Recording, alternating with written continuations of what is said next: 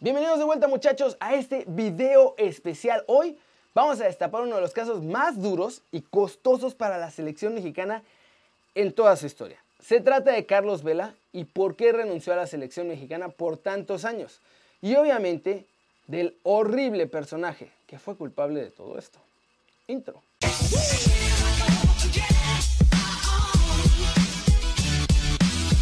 En este video especial vamos a hacer un recuento de la historia, de por qué el bombardero, que parecía ser el jugador que cambiaría la historia del fútbol mexicano, junto a Giovanni Santos obviamente, decidió dejar al Tri. Porque aunque ustedes no lo crean, no fue por diva, ni mucho menos. Y hay un solo culpable de todo esto. Se llama Néstor de la Torre, un terrible directivo, que además ahora quiere negarlo todo.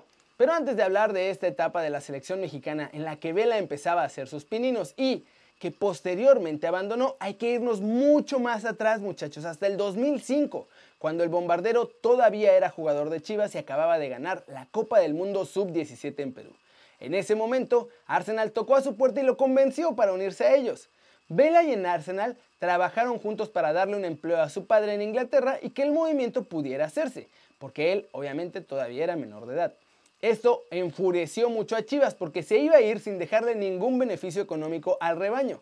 Y el personaje más molesto por esta situación era ni más ni menos que Néstor de la Torre, que era el presidente deportivo en aquel entonces. El propio directivo confesó que estaba furioso por cómo Vela les dio la vuelta. Esto dijo en una entrevista con Televisa Deportes hace unos años. Carlos siempre ha sido de ideas muy especiales. Hay que recordar cómo se fue a jugar al Arsenal. Recurrió a la regla de los menores y dijo que su papá se había ido supuestamente a vivir a Inglaterra. Al final lo arreglamos con el Arsenal porque son muy serios, pero él siempre hizo las cosas diferentes. Desde esa época, como pueden imaginar, Néstor le guardó un rencor particular a Carlos Vela. La cosa es que en ese momento ninguno de los dos imaginaba que se iban a encontrar nuevamente en la selección mexicana el directivo en 2008 tomó el cargo de director de selecciones nacionales, puesto al que después tuvo que renunciar en 2010 en medio de todos sus escándalos.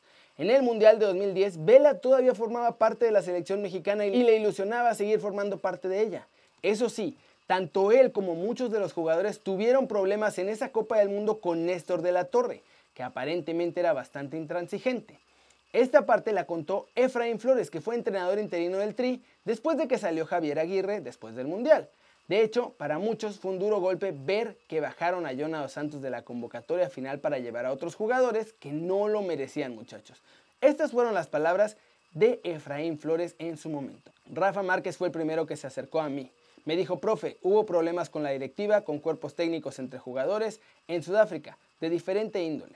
Tanto Néstor de la Torre como su hermano Chepo tienen fama en el fútbol mexicano de ser exageradamente disciplinados, al punto de la tiranía absoluta. Y actualmente han salido acusaciones en contra del directivo por además robarse dinero de los premios de jugadores de Chivas. Ángel Reina fue el que más recientemente reveló que él vio cómo lo hicieron. En fin, pasó el Mundial y los jugadores seguían teniendo problemas con los directivos. Ya no había problema con el cuerpo técnico porque para ese entonces Javier Aguirre y su grupo ya se habían marchado pero la figura de De la Torre seguía presente.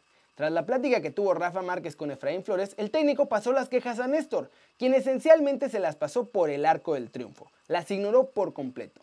El propio Efraín Flores reveló que la fiesta que provocó el escándalo y el castigo para Vela y Efraín Juárez fue organizada como una especie de protesta, aunque ojo, no iba a ser una fiesta en el hotel de concentración. Esta parte nos la contó Hugo Sánchez. El Pentapichichi explicó cómo estuvo la cosa en esa fiesta. Estas fueron las palabras de Hugo.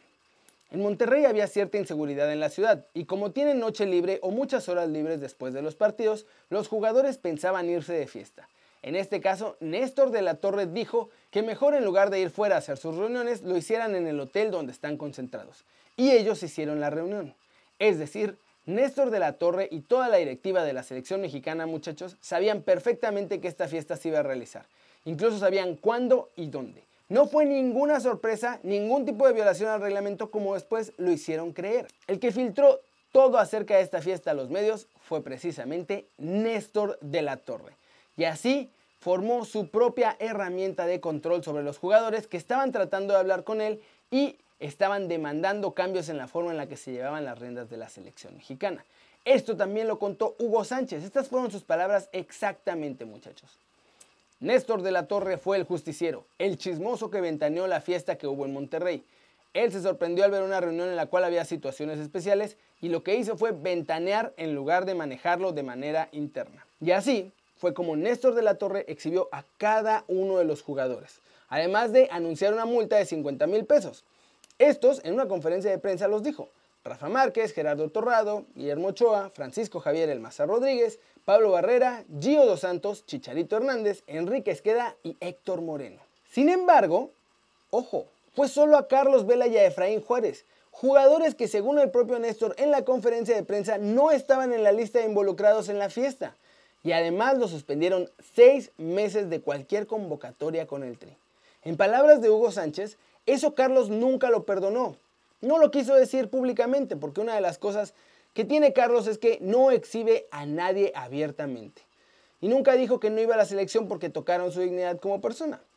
Néstor de la Torre fue uno de los causantes de esta decisión.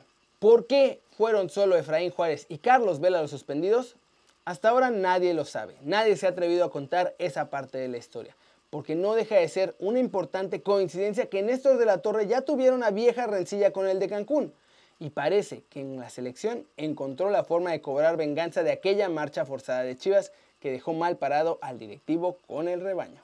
Tras todo esto, tal vez algunos de ustedes lo recuerden, pero todos los seleccionados se unieron para escribir una carta en contra de los directivos. Esta carta la encabezó Rafa Márquez y finalmente la leyó Héctor Moreno. Esto fue parte de lo que decía. Es la consecuencia de los errores, de mal manejo de situaciones y una pésima relación. Un diálogo casi nulo. O en el mejor de los casos, unilateral con el exdirector de selecciones nacionales. Tampoco pedimos el puesto de nadie como se ha dicho en ningún momento y no nos los ofrecieron.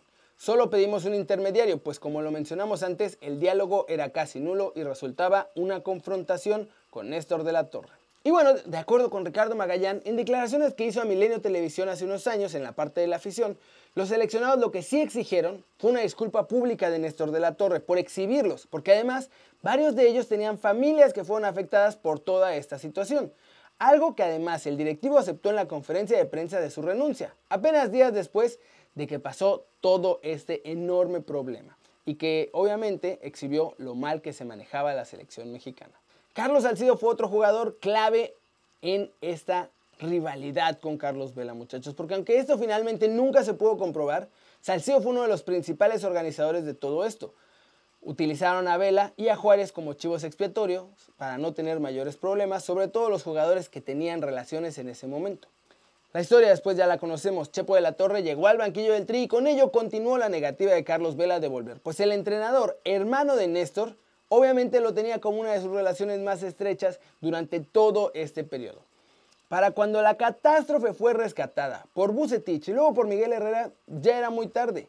El Piojo quería a Vela, fue a buscarlo, habló con él y Vela estaba en su mejor momento en, en Europa y era perfecto para jugar el Mundial de Brasil 2014. Sin embargo, la decisión estaba tomada por parte del delantero, que aquel entonces, como les digo, estaba en la Real Sociedad. No pensaba ir y quitarle un lugar a un compañero que había luchado y había sufrido todo este proceso para llegar a la Copa del Mundo. Y así, muchachos, fue como la selección mexicana perdió a Vela, un jugador que sin duda pudo haber ayudado a cambiar la historia de México en los mundiales.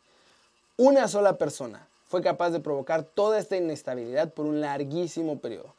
Así que muchachos, saquen sus propias conclusiones. ¿Quién es el verdadero villano del Tri en los últimos años? ¿Vela? ¿O estos directivos que tanto daño le han hecho a México? Eso es todo por hoy muchachos. Gracias por ver el video. Espero que les haya gustado. Denle like si les gustó. Ya saben, el zambombazo durísimo, esa manita para arriba si así lo desean. Suscríbanse al canal si no lo han hecho. Este va a ser su nuevo canal favorito en YouTube.